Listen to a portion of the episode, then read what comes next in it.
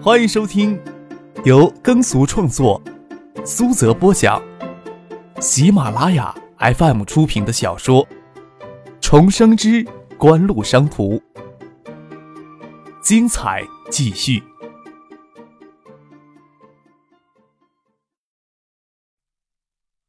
第二百六十集。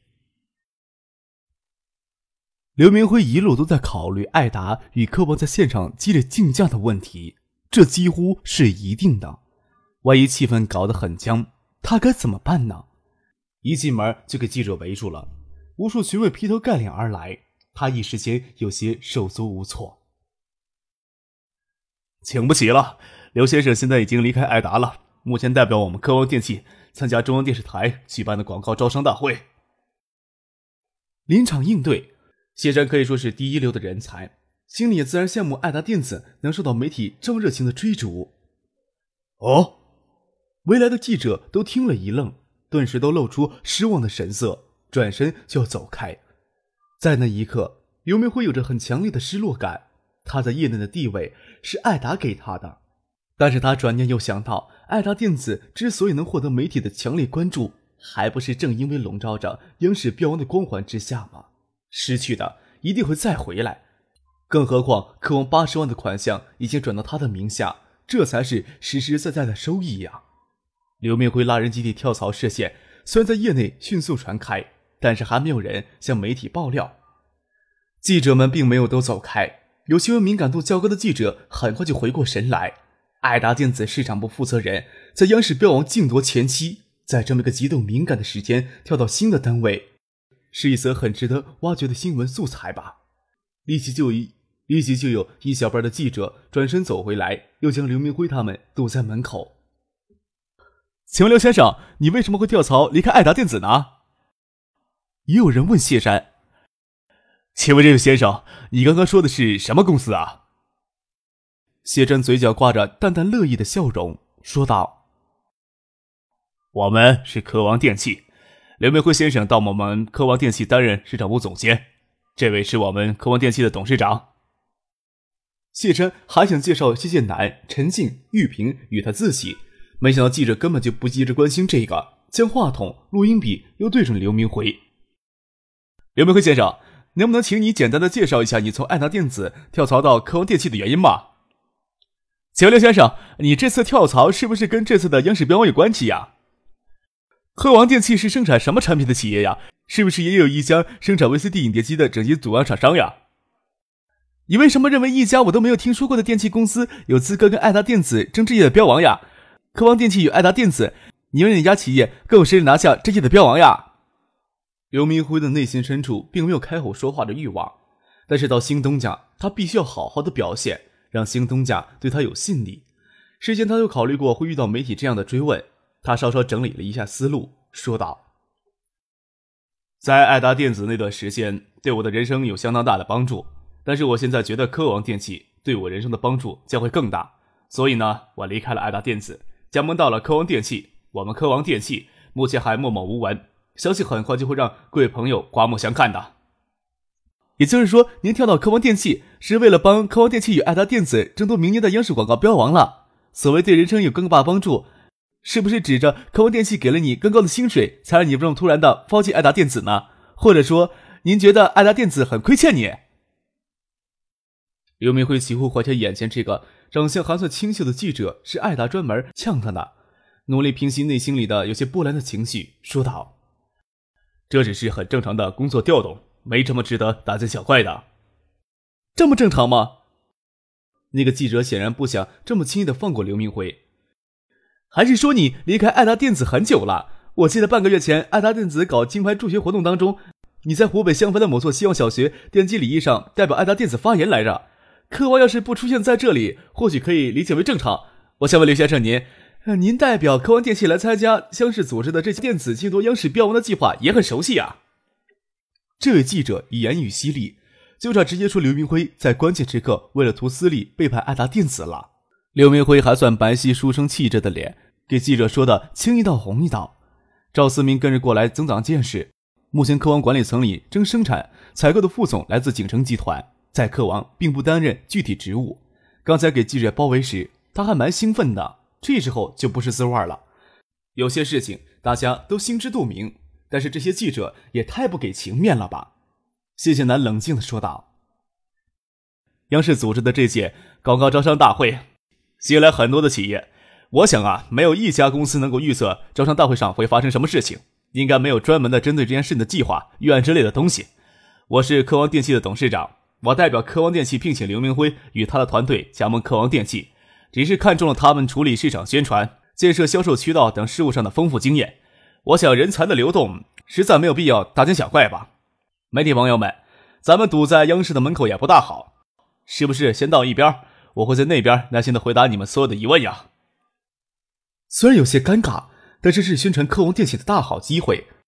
齐建南早就想着这么话题炒作一下，但是时间仓促，又怕张克的强烈反击拖延到参加央视广告招商大会的时机。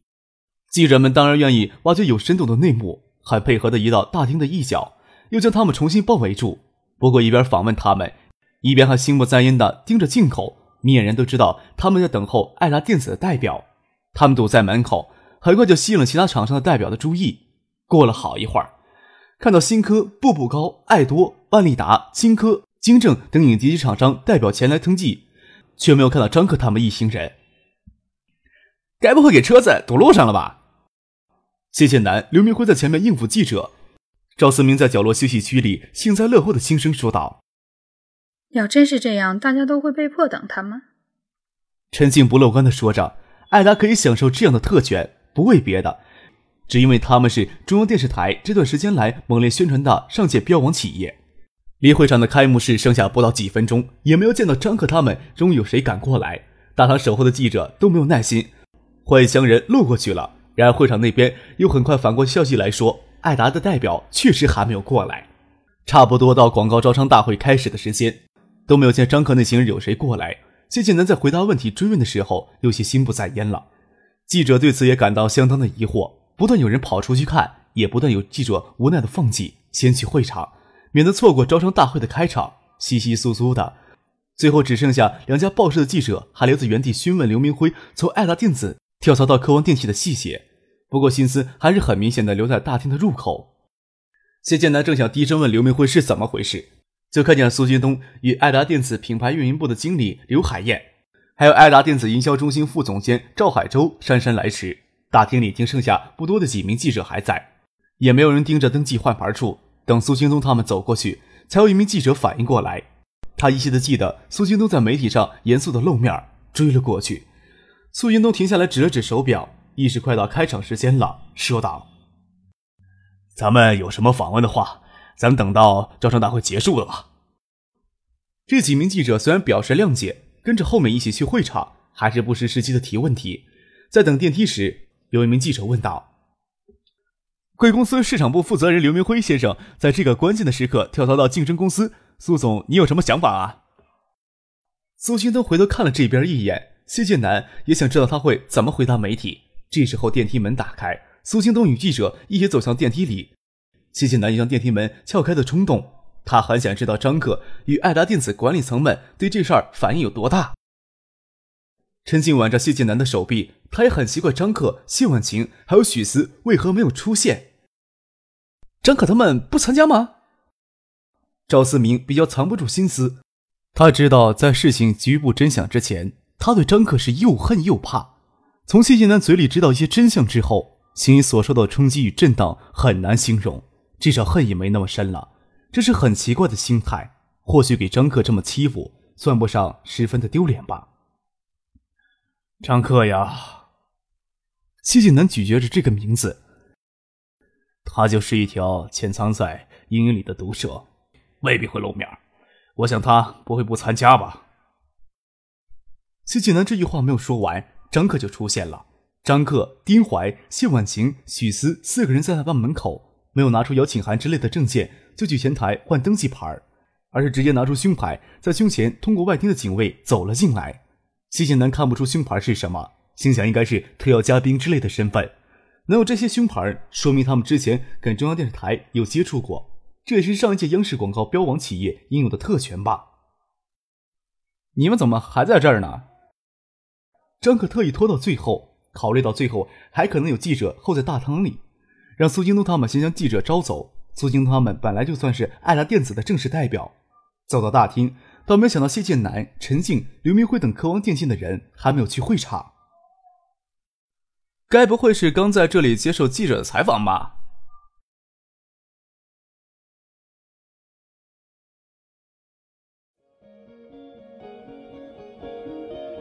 您正在收听的是由喜马拉雅 FM 出品的《重生之官路商途》。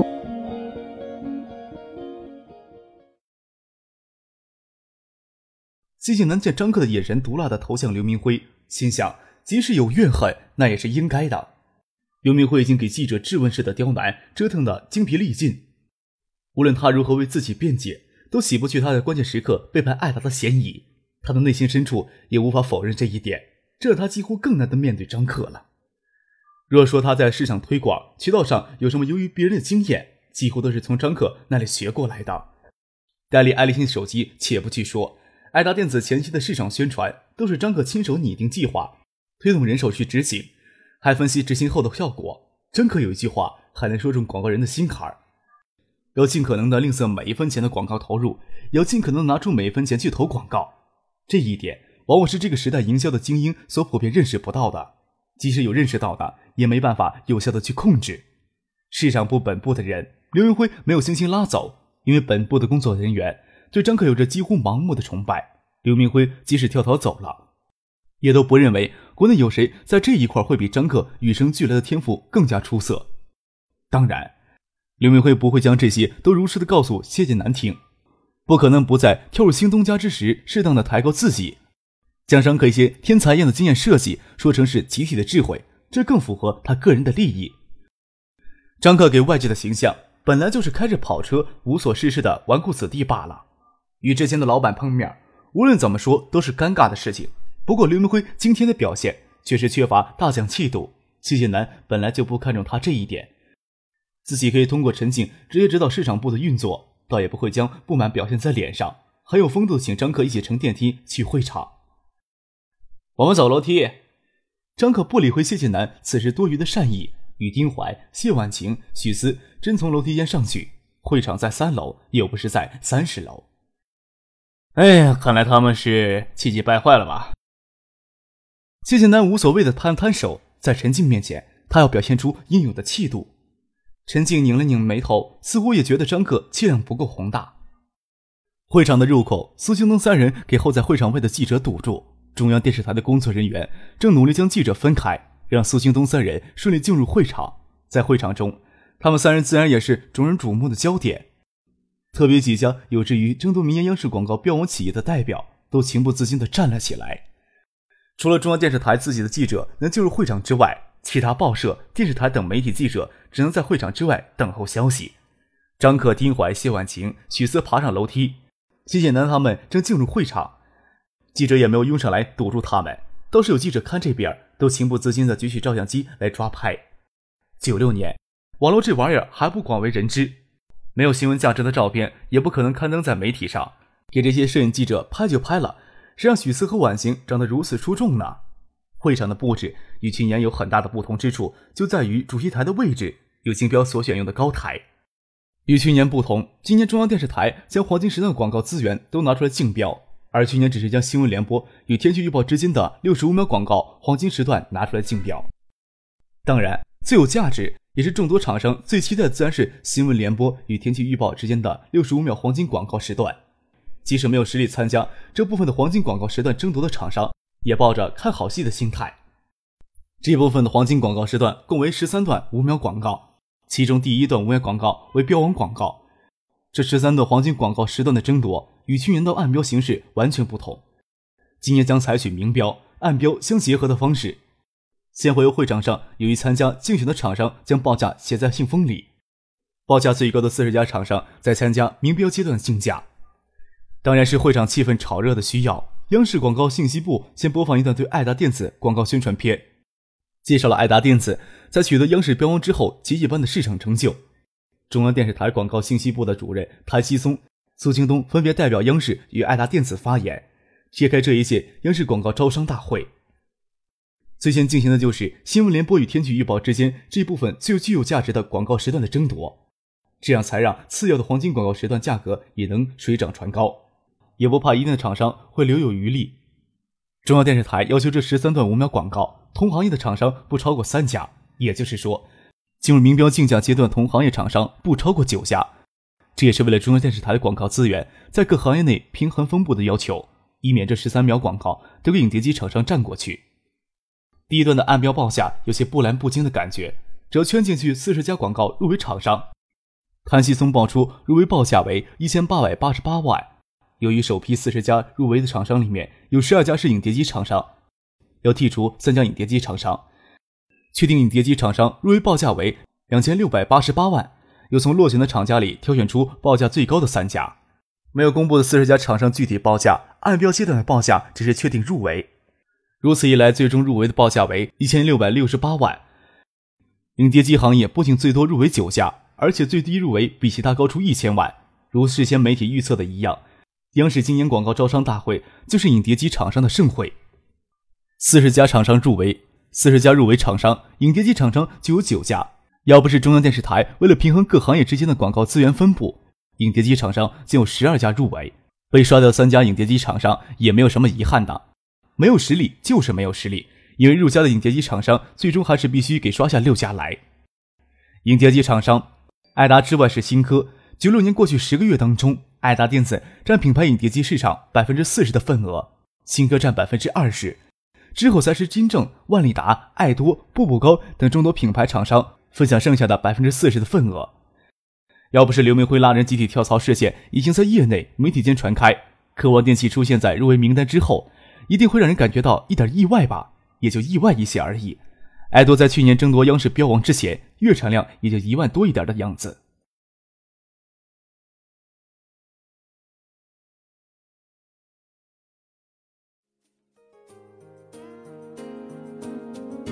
听众朋友。本集播讲完毕，感谢您的收听。